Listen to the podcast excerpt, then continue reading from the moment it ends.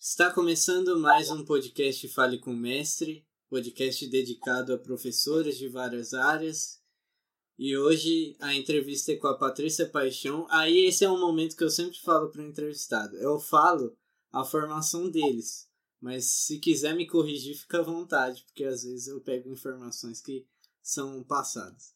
É, a Patrícia Paixão ela é formada em jornalismo pela Universidade Metodista de São Paulo obteve mestrado pela mesma instituição na área de comunicação social, com linha em pesquisa em marketing político e recentemente conseguiu doutorado. Isso não está aqui. Você quer falar mais sobre?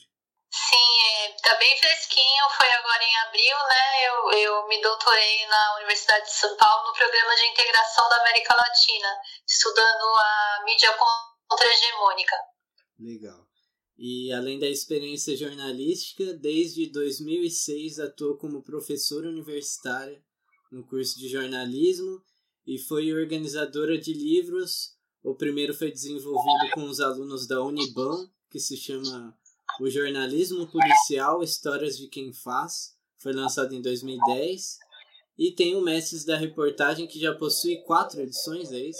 Está indo para quarta no quarto volume. Ele, ele, tem três volumes lançados e a gente está produzindo o quarto. Sim, o primeiro foi lançado com os alunos da Faculdade do Povo. Que... Exatamente. É, hoje junto comigo tem a Vitória Nogueira. Para iniciar a entrevista, eu queria saber como foi no início, tipo, por que você escolheu jornalismo para cursar? O que, o que te fez gostar dessa área? Uhum. Foi assim, né? Aconteceu no ensino médio, eu fazia é, na disciplina de português, eu fazia sempre textos, assim, poesia, eu gostava muito da disciplina de língua portuguesa, né? E eu tinha uma professora que ela era muito inspiradora, ela se chamava Flora. Então ela, ela ensinava literatura, é, declamando os poemas em sala de aula, super empolgada, né? E aquilo, né? fez eu gostar de português, que curiosamente era uma disciplina que eu não ia bem no ensino fundamental, né? Eu não, eu não tirava boas notas de português, mas lá no, no ensino médio, por ter essa professora muito inspiradora, eu comecei a gostar da disciplina, comecei a me dedicar. E aí, um dia, numa dessas, desses textos que eu escrevi, numa das redações que eu fiz, ela falou: por que, que você não, não presta o curso de jornalismo? Porque você escreve bem, né? Você daria bem para o curso. E aí eu tinha uma, também uma professora que ela era de psicologia e ela, né, um dia começou a falar de vocação é, profissional, né?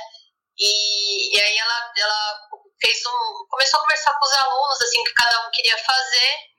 E, e aí eu comentei com ela, né, dessa questão do jornalismo que a professora de português tinha falado e ela falou assim: faz o seguinte, escolhe um livro sobre jornalismo, leia e escreve para mim numa folha de almaço. Naquela época a gente fazia trabalho na faculdade na folha de almaço, né? nem sei se ainda faz. Mas ela falou assim: escreve numa folha de almaço um resumo desse livro que você vai ler sobre jornalismo. E aí eu fui na biblioteca e eu achei um livrinho bem fininho do Clóvis Rossi, que era um dos grandes nomes aí do jornalismo brasileiro, infelizmente faleceu, se eu não me engano, em 2018 e 2018 ou 2019 ele faleceu. Mas o livro dele chama O que é jornalismo, né? É um livrinho bem fininho e, e é um clássico assim na profissão. E aí eu li aquele livrinho e eu me identifiquei muito. Eu falei, nossa, realmente tem tudo a ver comigo, porque eu gosto de escrever. Eu, eu desde pequena sempre fui muito curiosa, assim, né? Queria estar sempre por dentro do que estava acontecendo era daquelas que levava até puxão de orelha do pai para ficar escutando conversa de adulto, né? E eu tinha essa coisa de quando eu via um fato histórico assim muito importante, por exemplo, quando teve a queda do Muro de Berlim, eu ficava vendo jornalistas e eu falava, nossa, deve ser tão legal porque você ali é uma testemunha da história, né? Você consegue ali com o jornalismo testemunhar uma coisa que você sabe que vai mudar a história da humanidade. Então eu comecei a juntar tudo isso e o livro falava um pouco disso, né, de jornalista como testemunha da história. E aí eu juntei com um comentário da professora de português que era uma professora que eu confiava muito, dizendo que eu tinha que fazer jornalismo, e foi assim, aí eu prestei só jornalismo, nunca tive dúvida, né? A partir do momento que eu cheguei a essa conclusão, assim, que era, eu prestei só jornalismo na Unesp e na, e na USP, na época eu não passei na USP, eu passei só na Unesp, que é uma universidade estadual também, mas o campus fica lá em Bauru. E aí eu acabei indo fazer jornalismo lá no, em Bauru. Só que depois de dois anos, como eu comecei a perceber que o mercado de trabalho era muito precário lá no interior, né? Pagava bem menos que São Paulo. E eu era de São Paulo, minha família toda era de São Paulo eu, mesmo a faculdade sendo pública lá, eu comecei a perceber que não estava compensando para eu ficar lá, porque eu tinha que pagar república, né? Eu, eu dividi uma república com outras amigas, né? Eu morava numa república, tinha que pagar aluguel, comida, tudo mais, e ainda eu via que quem arrumava estágio lá não ganhava muito bem, não tinha muita vaga de estágio também. Aí eu resolvi transferir para metodista no segundo ano e terminei a faculdade aqui na Metodista, em São Bernardo do Campo, que também não era minha cidade, mas pelo menos era mais perto, né? Dava para ir, ir, tranquilamente, assim, no máximo duas horas eu estava lá. E foi assim que eu, que eu escolhi a profissão. Legal, agora eu passo a bola para a Vitória fazer a próxima pergunta. Aproveitando esse tema de como conhecer o jornalismo, eu queria saber como foi o seu primeiro trabalho com isso. Então, meu primeiro trabalho, assim, foi um é, primeiro, primeirão mesmo, foi um texto que eu tive que fazer para um jornal de um professor da Unesp, que ele tinha um jornal que era, que era distribuído na cidade de Jaú, que é uma cidadezinha que fica ali do lado de Bauru, e ele pediu como exercício assim da, da disciplina mesmo para os alunos fazerem uma reportagem. Ele falou: as melhores reportagens a gente vai publicar no jornal. E aí eu lembro que eu fiz uma reportagem sobre a própria faculdade, meio que criticando o xerox do campus, que era muito caro, e, e a gente sempre tinha que pegar muita fila para ficar naquele xerox. E, e aí eu fiz uma matéria sobre isso e entrou no jornal. Foi a primeira reportagem que eu produzi. A minha avó, é, antes de falecer, ela tinha essa matéria guardada. Não sei o que aconteceu depois que ela faleceu, não achei mais, até queria achar eu lembro que ela guardava numa pastinha, assim, que foi a primeira matéria que eu fiz. Mas o meu primeiro estágio mesmo, de fato, eu vim ter em São Paulo.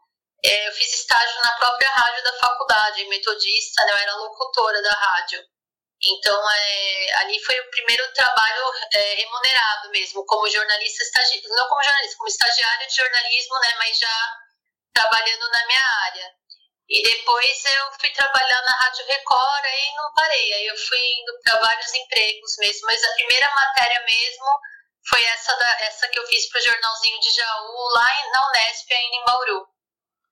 Certo, agora eu vou fazer duas perguntas em uma só. Gostaria de saber a sua trajetória até chegar ao ponto de dar aula e como foi essa transição, né? É como foi para você, por exemplo, dar a primeira aula? Qual foi a sensação assim de dar a primeira aula?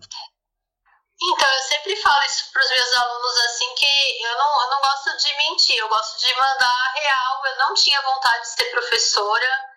Eu, eu, eu sempre gostei muito de ser jornalista, né? Eu estava bem satisfeita sendo jornalista. Estava trabalhando é, é, na Folha de São Paulo, né? Quando eu conheci o, o meu atual esposo, começamos, a, ele era meu amigo lá, a gente começou a namorar.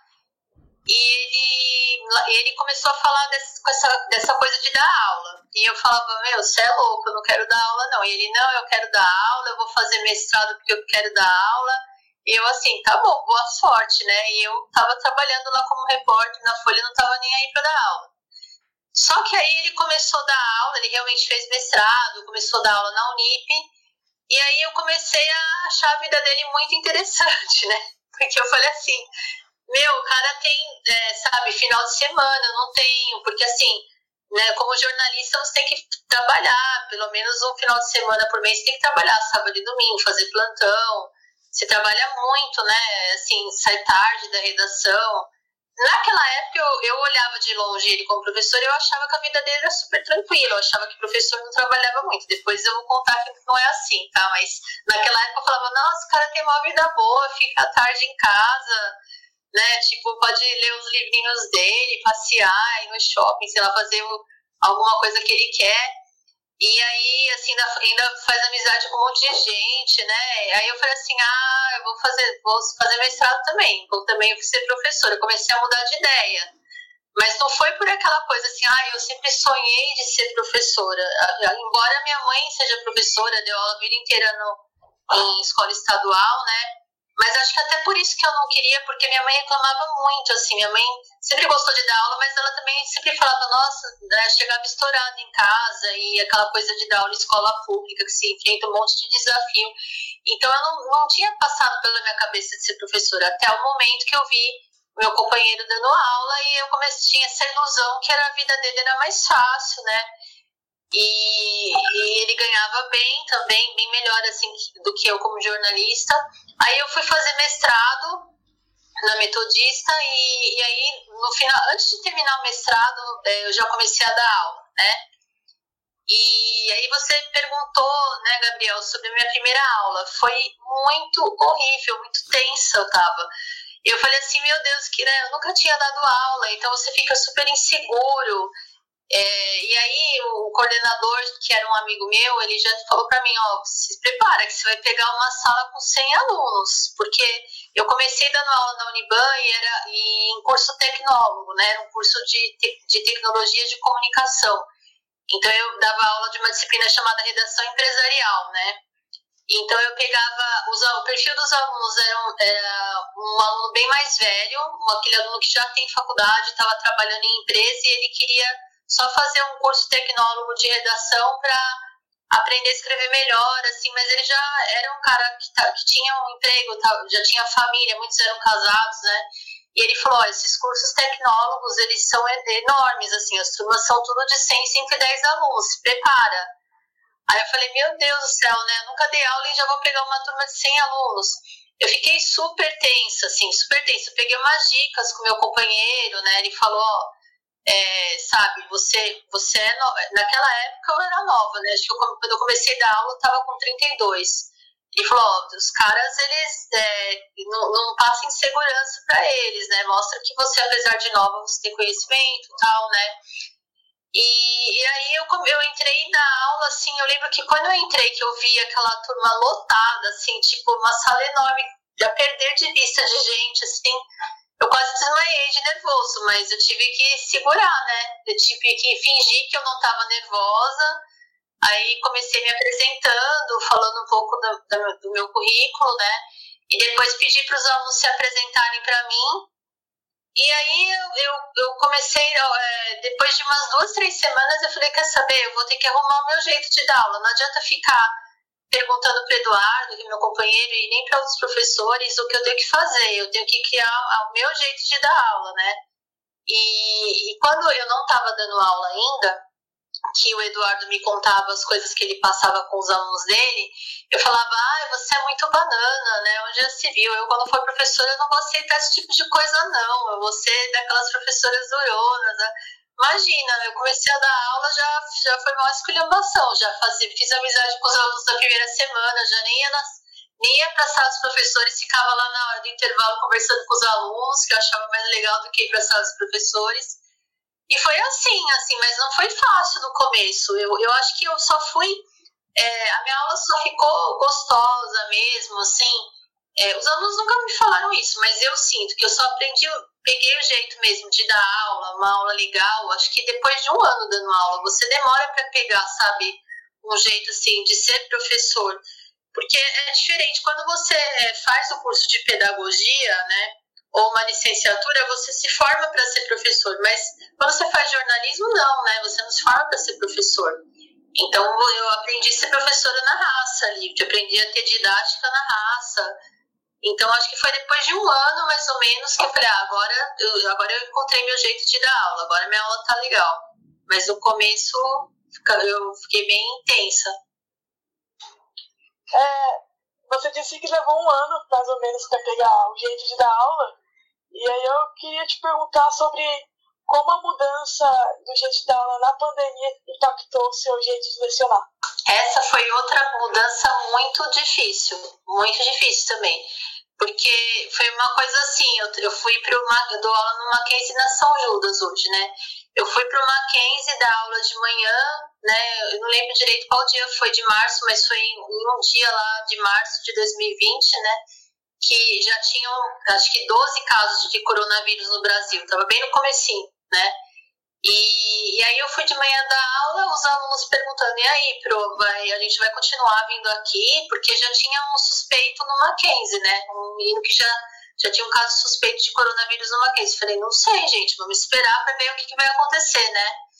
Quando foi na aula da tarde, porque é, eu, eu dou, dava, dava aula nesse dia, não lembro agora se era quinta ou acho que era sexta, eu dava aula de manhã e à tarde lá e à noite na São Judas.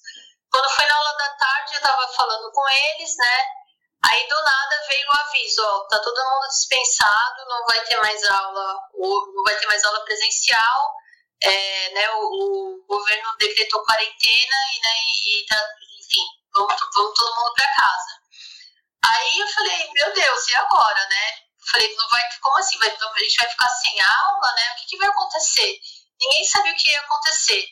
Aí quando eu tava voltando para casa, isso era umas quatro e meia da tarde, estava no trânsito, eu recebi uma ligação do coordenador da São Judas, que eu tinha aula à noite lá, falando, olha, a gente vai suspender as aulas também, porque tem um caso suspeito de coronavírus na São Judas, só que é, você vai dar aula por videochamada.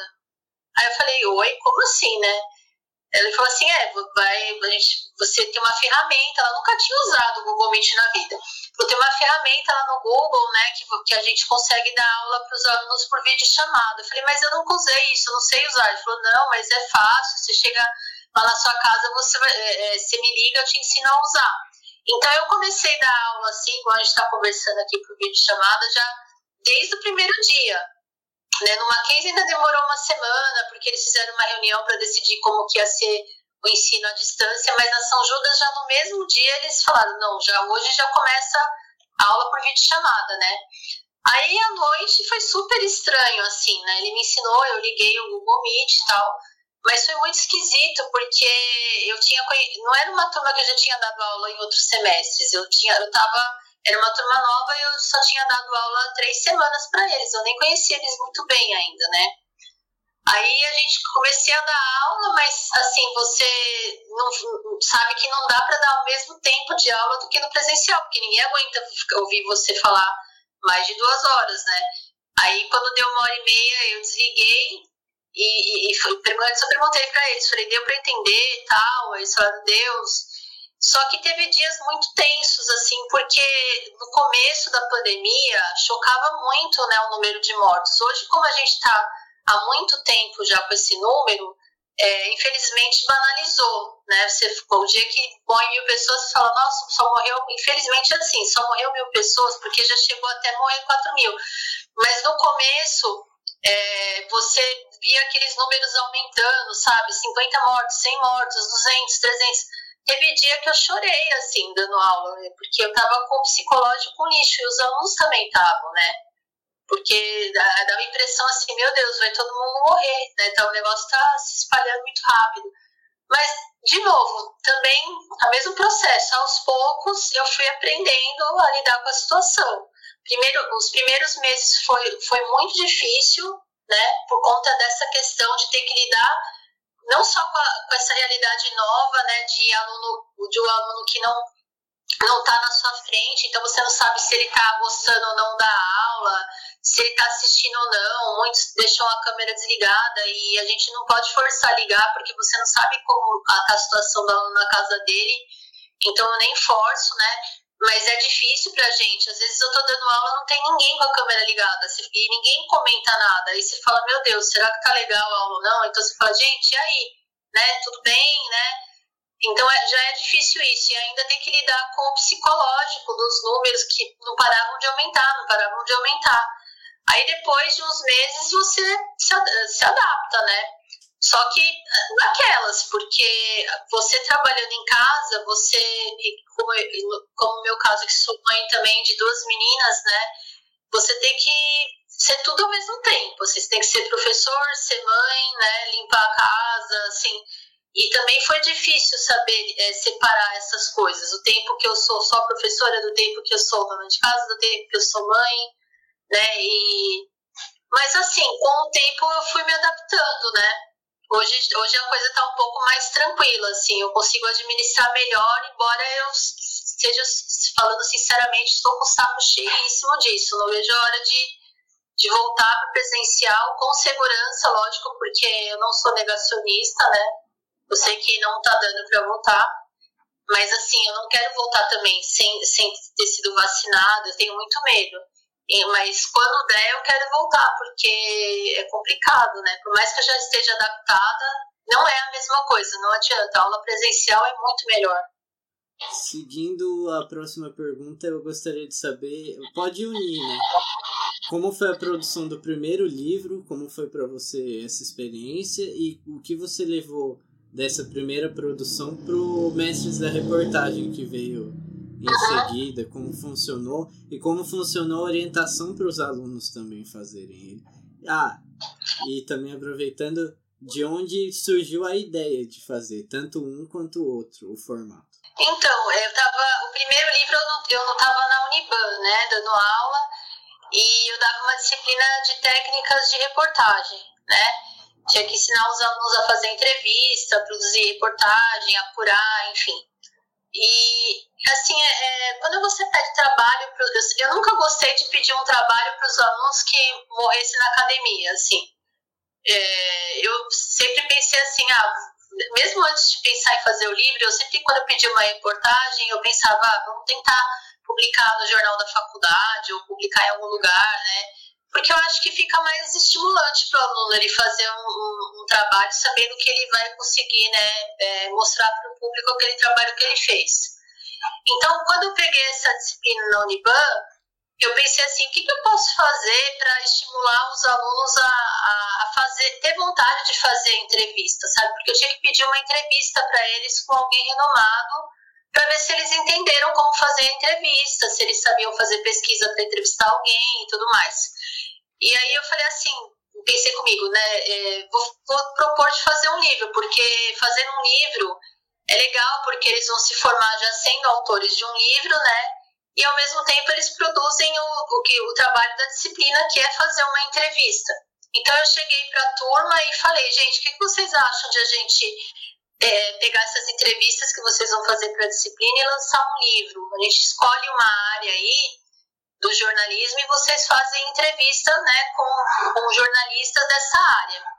Aí eles acharam legal, né? E a gente começou a discutir qual área a gente vai fazer.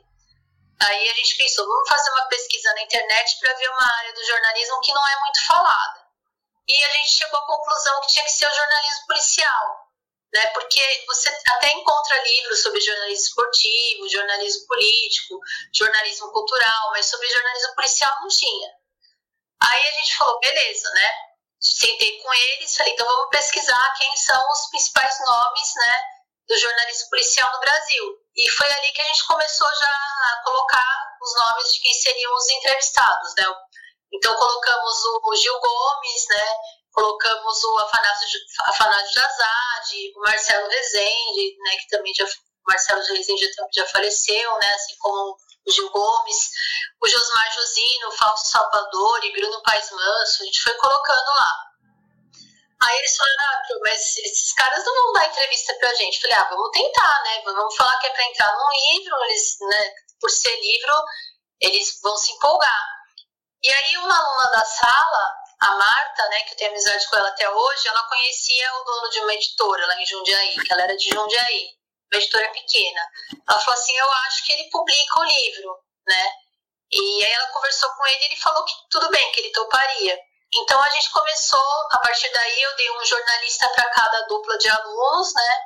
E os alunos começaram a ir atrás dos jornalistas, fazer o convite, falar que a entrevista era para o livro tal, e a gente foi conseguindo, né? E aí a gente conseguiu todas as entrevistas, né? Eu orientei os alunos no sentido de, de do que eles tinham que fazer, ou seja, pesquisar a vida do jornalista a ser entrevistado, as principais reportagens que ele fez, né? Qual era a linha dele dentro do jornalismo policial.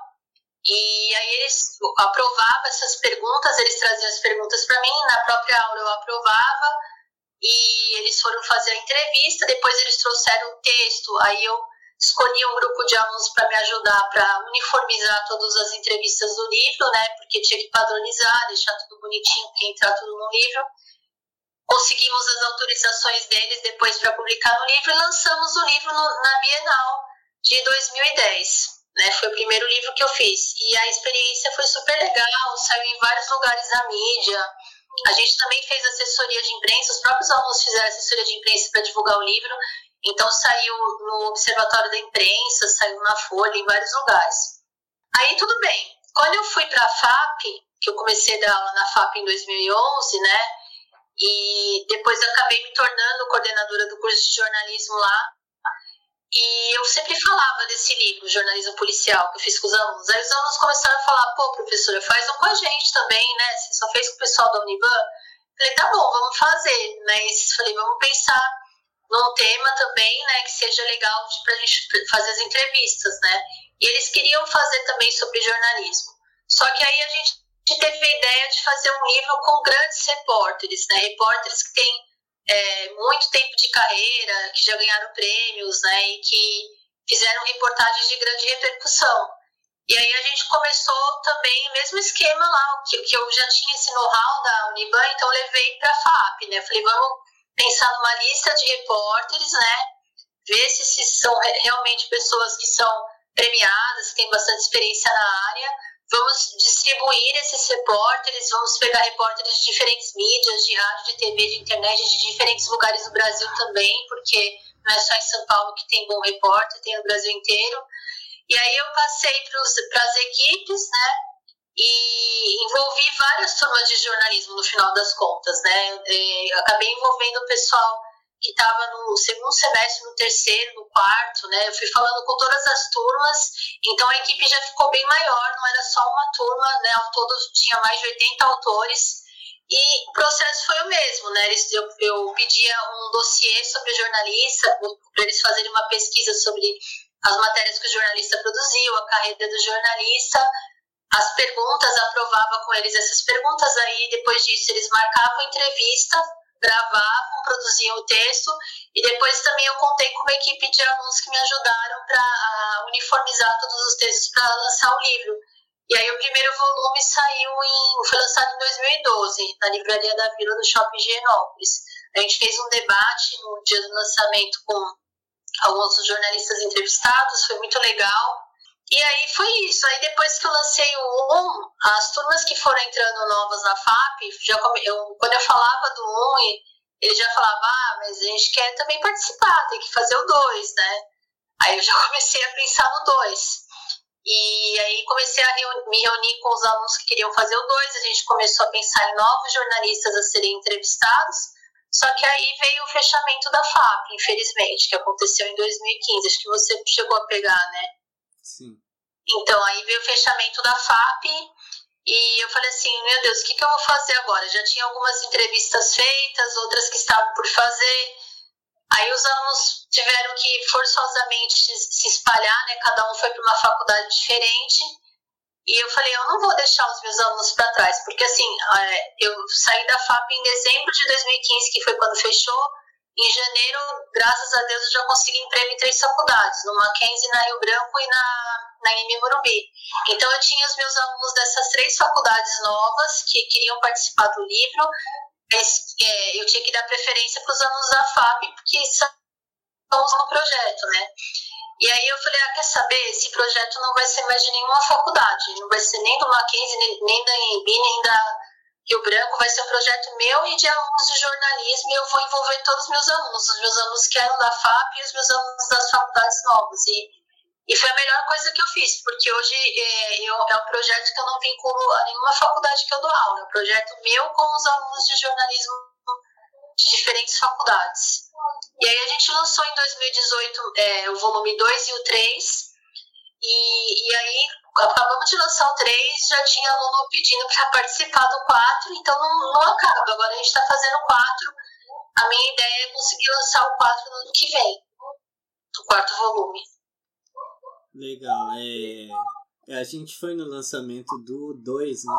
É o 2 e 3 ou só o 2? Eu não me recordo. O 2 e o 3, eles foram lançados juntos no Centro Cultural em 2018. Isso, é verdade. É, como foi para você tipo, fazer a transição de quando a FAP fechou?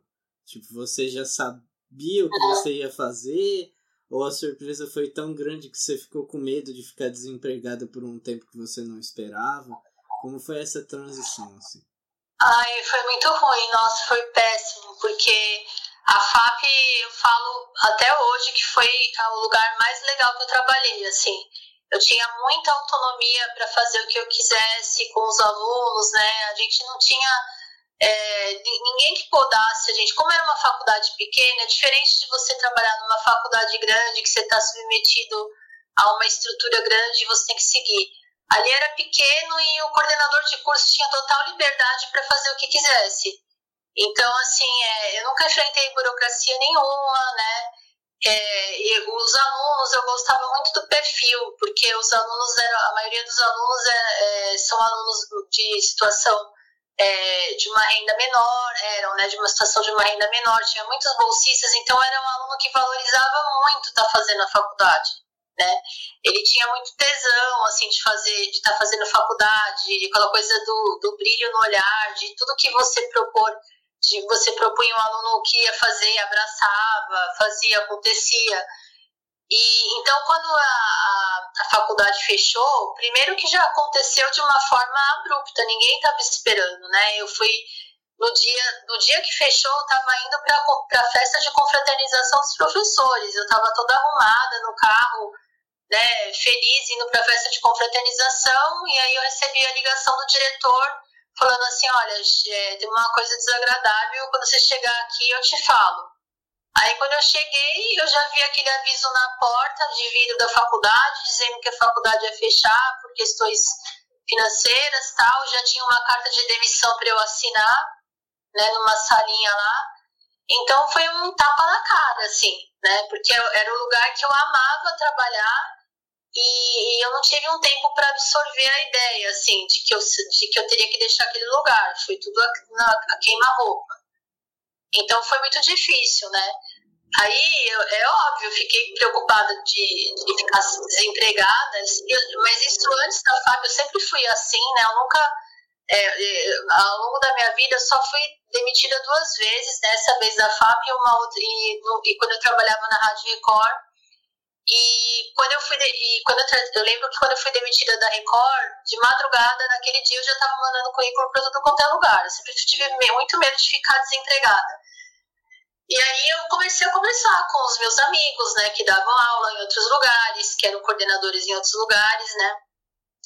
Acho que eu falei tanto que eu acabei arrumando em três lugares ao mesmo tempo, né. A desesperada já arrumou, eu acho que eu fui a primeira professora até que arrumei, assim, dos que foram demitidos em janeiro eu já estava em três faculdades, só que foi muito difícil essa transição, porque os alunos eles tinham um perfil totalmente diferente, né? Eu fui para três faculdades com mensalidade muito alta. Então, na Mackenzie, assim, a mensalidade dos alunos é, já era naquela época acima de 2 mil, né? Na Rio Branco e na, e na Embi era acima de mil. Então, muda muito o perfil do aluno, né? Eu estava acostumado com aquele aluno que, sabe, ele ralava pra caramba para fazer a faculdade, ele valorizava muito o fato de estar ali, né? Era mais humilde. Aí eu pego um aluno que, tudo bem, tem, tem muitos que valorizam também, eu tenho muito aluno bolsista no Mackenzie, na São Judas, e mesmo aluno que, que é de classe média alta e valoriza também, não dá para generalizar, porque isso também foi uma coisa que eu aprendi, sabe? Eu, eu fiquei com preconceito inverso. Quando eu fui para essas faculdades, eu tinha preconceito com os alunos que eram de classe média, classe média alta. Porque eu falava, ai, sabe, tinha que dar aula para esses alunos, sabe, eu quero os meus alunos da FAP. Depois, com o tempo, você vai vendo que tem muita gente legal também, sabe? Não é porque o cara é de classe média, classe média alta que ele, que ele é babaca, que ele não vai valorizar. Tem os que valorizam, né? Só que, em geral, né, é, isso é fato. Aquela pessoa que é mais humilde, que ela tem bolsa, ela vai valorizar mais a faculdade. E eu senti esse choque, entendeu? Então eu, eu, não, eu não me encontrava, eu ia dar aula, não, eu queria os meus alunos da FAP, eles não estavam lá, era outro perfil de aluno. É, era outra realidade, sabe? Você escutar o aluno falando que vai para Disney, sabe? Eu falei, meu Deus, meus alunos da FAP, eles não tinham nem, às vezes, nem dinheiro para condução. Teve, teve, teve caso de aluno que eu tive que emprestar. Só que aí depois, também, de novo, tudo uma questão de tempo, né? Com o tempo, você vai quebrando preconceito, aí você vai vendo que mesmo entre os alunos que vão para Disney, tá ok, ele vai pra Disney, mas não é, por, não é por isso que ele é um babaca, ele também é legal, ele também tem consciência, ele também valoriza o jornalismo, e tem os que são babaca mesmo, tem o que fazer, né? Isso em todo lugar. Mas, é, mas foi difícil, assim, eu, eu, aí eu tava em faculdades também com estrutura muito grande, eu não tinha autonomia é, total para fazer o que eu queria, eu tinha que respeitar a estrutura da faculdade, até hoje é assim, né, as duas instituições que eu estou são grandes e tem que ser assim mesmo, tem, quando você está numa instituição grande, você tem que seguir, né, a, a, andar conforme a música, né, mas é, foi muito complicado, eu saí de um lugar que eu tinha total autonomia, é, com um perfil de aluno totalmente diferente e para três lugares é, muito é, distantes assim da realidade que eu estava vivendo.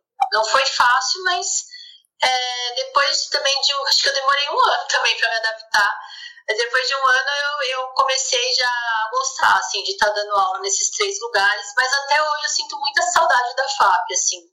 E, e tanto que os meus alunos da FAP, para mim, eles se tornaram amigos, assim. É, até, muitos deles, assim, são amigos mesmo, assim, de, de vir na minha casa, dormir na minha casa, porque foi um outro tipo de relação, assim de uma, um tipo de relação mais próximo mesmo. Certo. É, antes de eu passar a pergunta para Vitória, eu acho interessante falar, você falou da FAP. Porque era um lugar tão legal eu lembro que no começo todo mundo comentava que ninguém achava a faculdade. Porque ela ficava num lugar tão escondido, parecia a escola do Harry Potter, você tinha que passar é. por uma parede assim. E aí quando você entrava, via ali meio pequenininha, não parecia que ela era tão legal como ela era, mas eu só peguei seis meses. Ninguém, ninguém dava nada, né? Isso é. é verdade. Meu esposo, quando eu fui pra lá, ele falou: Nossa, mas você vai trabalhar nesse lugar. Assim, eu também tive essa impressão quando eu cheguei, né? Eu falei: Meu Deus, que lugar é esse? Escondido, assim. Mas só quem passou pela FAP sabe o quão, é, é, sabe, legal era a FAP, assim. E tanto que a gente tirou uma excelente nota no MEC, né? O MEC até, quando ele foi reconhecer o curso, os avaliadores do MEC eles falaram para mim: vocês só não tiraram 5, que é a nota máxima, porque a estrutura é pequena, é um andar só a faculdade. Falou, porque em todos os outros quesitos vocês tiraram tudo 5. Só que teve nesses quesitos de tamanho da biblioteca, de tamanho das salas de aula, é, a gente não, infelizmente tirou notas que acabaram puxando o nosso conceito para 4, né? Mas eles elogiaram muito o curso. Eles falaram, nossa, o que vocês fazem aqui é incrível, assim, nem faculdade grande consegue fazer. É, você já falou sobre o livro e eu queria saber um pouco sobre o site, o Formando Focas, como ele funciona, como ele começou. Então, é, o Formando Focas, eu estava na FAP também, eu já tinha lançado o Mestres da Reportagem 1, né? Depois que eu lancei o Mestres 1, eu comecei a receber muito e-mail de estudantes de jornalismo perguntando sobre, pedindo às vezes até contato dos jornalistas entrevistados, perguntando como participar do livro, essas coisas, né? Aí eu falei assim, ah, quer saber, eu, eu vou montar um blog para conversar com estudantes de jornalismo, né? Porque aí eu não, também não preciso, eu tenho um canal ali para falar com eles, não precisa ser só por, por e-mail. Mas eu montei de uma maneira tão despretensiosa. Eu sentei um dia aqui na minha casa e falei, vou montar um blog, assim, né? E tanto que o meu companheiro nem acreditou muito quando eu falei, quando eu, quando eu, falei, duas horas depois eu tava com o blog pronto. Porque eu sou assim, né? Eu sou ariana, a pessoa impossível, impossível total. Assim, eu falo o que vou fazer, eu já tô fazendo. Assim, eu nem penso muito se vai dar certo ou não, eu já faço. Aí eu peguei e montei, assim, naquele dia mesmo eu montei, aí eu comecei a falar para os meus alunos da FAP, né? Falei, gente, segue meu blog aí, por favor, né? Já fiz as redes sociais dele. Falei, segue. Naquela época não tinha Instagram, era só o Facebook, né? Falei, segue no Facebook e tal. Aí só dos meus alunos eu já consegui, assim, uns 200 seguidores, né? Aí eles foram falando para outras pessoas, foi aumentando, foi aumentando, né?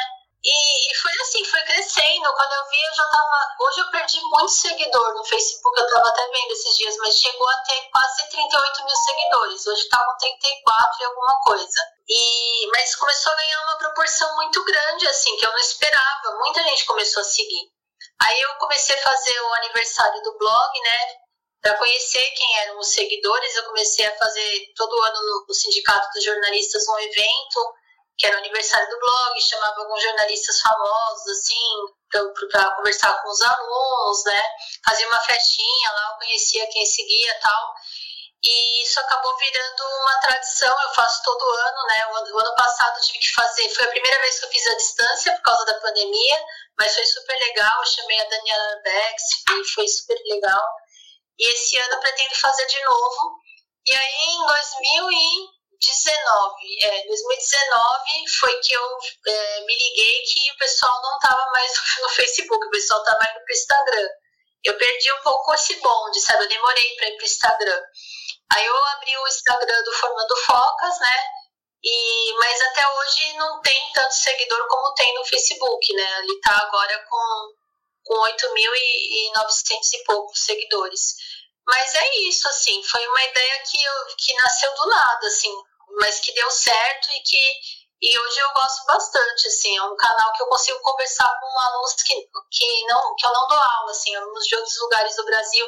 É bem legal, assim, nos eventos eu vejo que às vezes participa alunos de Pernambuco, de Natal, de uns lugares bem longes, assim, longe, assim, que participam desse evento que eu fiz à distância, né? Então é, é uma, uma ferramenta interessante para conversar com estudantes de jornalismo de, de vários lugares.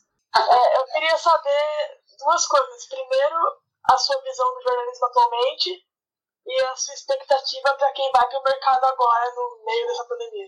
Olha, assim, eu sou apaixonada pela profissão que eu escolhi.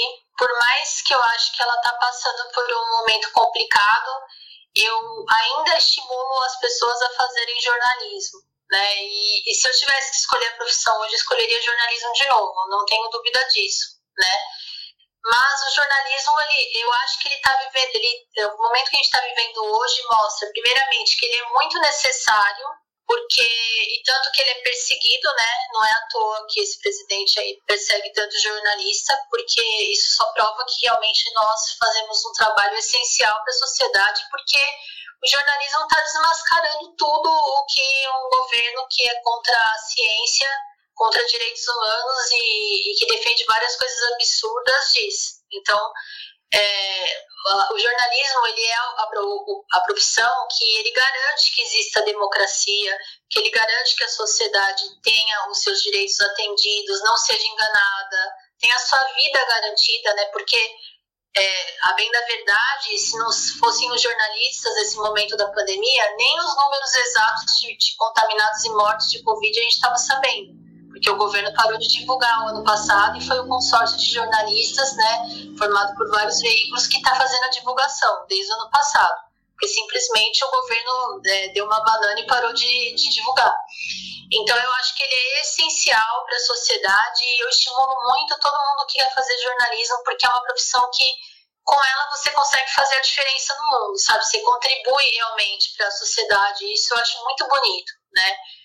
É, eu não gostaria de escolher uma profissão que eu não desse uma contribuição para a sociedade. Então, é por isso que eu escolheria jornalismo novamente. Agora, é fato que ele está passando por um momento delicado. Nós, além desses ataques todos, né, da autoridade máxima do, do país, desse governo, é, tem a questão da própria precarização da profissão, né? Então, é, a crise né, econômica lá também já está batendo há um certo tempo na profissão, então os veículos eles é, não estão conseguindo mais se sustentar bem financeiramente falando, né?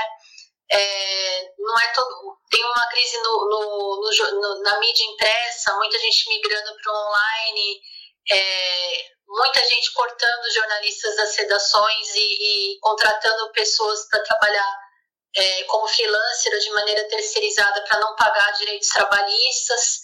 Então tem, tem esse, esse, esse problema acontecendo, só que ao mesmo tempo que tem essa precarização, desde que a internet foi criada, tem um, um outro mercado que está é, que está sendo aí é, possível para todo mundo que escolhe jornalismo, que é, são esses veículos novos que funcionam na internet, né? Então é uma coisa que eu, por exemplo, não tinha na época que eu me formei. Quando eu me formei, a internet ainda era muito incipiente e, e não era fácil você montar um, um projeto jornalístico na internet. Hoje é muito fácil, assim, tanto é que vocês têm esse projeto de vocês, de podcast, né? Vocês estão aqui me entrevistando, é, vocês são os patrões de vocês mesmos, e, e da mesma maneira que tem muito podcaster, né? É, tem também muita gente que está lançando, sabe, agência de jornalismo independente, como a agência pública de jornalismo investigativo, que tem inclusive feito uma, reportagens mais legais e tem ganhado mais prêmios até do que muita gente na grande imprensa, do que, do que muita gente que está na Folha no Estadão. Então é, é, um mercado muito interessante, assim, esse que tem é, sido possível através da internet, né? Você ser, ter um podcast jornalístico, ter uma agência de jornalismo digital, né, é, uma revista digital, né, é, não estou dizendo que você vai ganhar horrores de dinheiro, porque também esses projetos eles estão ainda encontrando seus modelos de financiamento, né? Muitos são patrocinados pelos, pelo próprio público, alguns têm conseguido patrocínio de fundações, mas ainda ainda está também sendo estudado uma maneira de financiar esse novo jornalismo digital, mas pelo menos existe essa possibilidade que é uma coisa que não tinha na minha época. Então eu vejo assim um, um cenário de precarização nos veículos tradicionais, o jornalista é, não está ganhando o que ele merece, está trabalhando muito e às vezes não é registrado. É, mas, por outro lado, tem esse mercado novo se abrindo, um mercado que o digital está proporcionando para o jornalista e que talvez a gente consiga pensar em maneiras criativas de ganhar dinheiro nesse novo mercado e até mais decentes do que depender de um anunciante que de repente não vai querer que você faça uma matéria investigativa porque vai afetar os negócios dele, entendeu? Que muitas vezes isso acontece em grande redação. Então, é, eu, eu, eu não sei, eu tenho uma visão otimista. Por mais que nós estejamos sendo atacados por esse governo e estamos muito, por mais que exista essa precarização na área, eu estou confiando muito nessas novas iniciativas de jornalismo e, e a profissão, ela sempre vai ser muito necessária, porque como eu disse, se você quer ter democracia, se você quer é, de fato é, que as pessoas tenham seus direitos garantidos, o jornalista sempre vai ser necessário, sempre vai ter que ter esse profissional é, que mostra né, o que está acontecendo de fato, né? Ainda mais nesse momento de fake news, de desinformação, em que as pessoas acreditam é, em qualquer coisa que chega no celular delas. Então, tem que ter esse profissional de jornalismo que vai falar, olha, cuidado, esse conteúdo que você está passando para frente, ele não é verdadeiro, né? Ele não passou por uma checagem. Então, eu, eu acredito muito nessa essencialidade do, da profissão de jornalista. Isso, isso acho que não vai mudar por mais que nós estejamos passando por um momento delicado, e também acredito muito nesse potencial que a internet oferece para esses novos projetos. Certo. Vitória, tem mais alguma pergunta? Não, eu só queria fazer um comentário sobre a fala dela, que se a gente está na situação que a gente está atualmente, tendo jornalismo, se a gente não tivesse, o pessoal ainda ia estar tá lavando a mão com vinagre, ah, como estava há um ano atrás. Pois é, exatamente, né? Eu acho que esse, esse momento da pandemia ele mostrou muito a importância da informação é, que é checada, que tem uma procedência confiável, né? E, e, e é por isso que, que a gente está sendo atacado, exatamente por isso, porque para muita gente é, o jornalista é uma pedra no sapato, né? É, para muita gente que quer continuar disseminando fake news, desinformação, você tem um profissional que chega e fala isso não é verdade e não é verdade por causa disso, disso, daquilo, é, é, é, é ruim ter esse profissional, né? Então, é, a gente está sendo atacado exatamente por conta disso. Da minha parte também não tenho mais perguntas. É, gostaria de agradecer sua participação, ter aceitado da entrevista. Se quiser falar alguma coisa também nesse finzinho. Não, eu queria agradecer também, porque é sempre bom quando a gente conversa com um profissional do jornalismo, saber que ele tem uma visão otimista ainda, porque muitos não têm. É, eu, eu sei disso porque eu escuto muito dos meus colegas, assim, comentários, ah, por que, que eu escolher essa profissão? Mas eu não, não tenho, assim, nenhum arrependimento, falando sério mesmo, assim, eu, não, eu nem consigo me imaginar fazendo outra coisa, assim. E óbvio que você fazendo jornalismo nunca vai ser rico, a não ser que você né, conheça alguém, tenha contatos, enfim, dentro de algum lugar. Mas é, eu garanto que, assim, ser feliz e satisfeito você vai ser, porque, como eu falei, é, é, se você realmente escolher a profissão com idealismo, né? Porque se você escolheu para ganhar dinheiro, você escolheu a profissão errada, mas se você escolheu com idealismo, com essa vontade de querer, sabe, contribuir para uma sociedade melhor, fazer a diferença, eu, eu garanto que satisfação você vai ter. Eu queria agradecer também a vocês dois, a Vitória e você, Gabriel, né? É, e parabenizá-los pela iniciativa. Eu acho muito legal, é uma coisa que eu sempre estimulo os meus alunos a terem um projeto jornalístico é, deles, né? Aproveitar essa, essa coisa que a internet nos dá de liberdade, sabe? De não depender de ninguém para fazer o que a gente quer. E é muito, muito legal a ideia do podcast aí. Parabéns. Vida longa ao Fale com Mestre.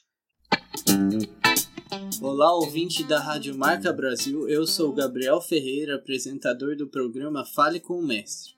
Se você curte nosso trabalho e tiver condições de nos ajudar nesse projeto, nos apoie. Acesse nosso Instagram e descubra como você, com apenas R$ reais, pode nos fortalecer pelo site Apoia-se.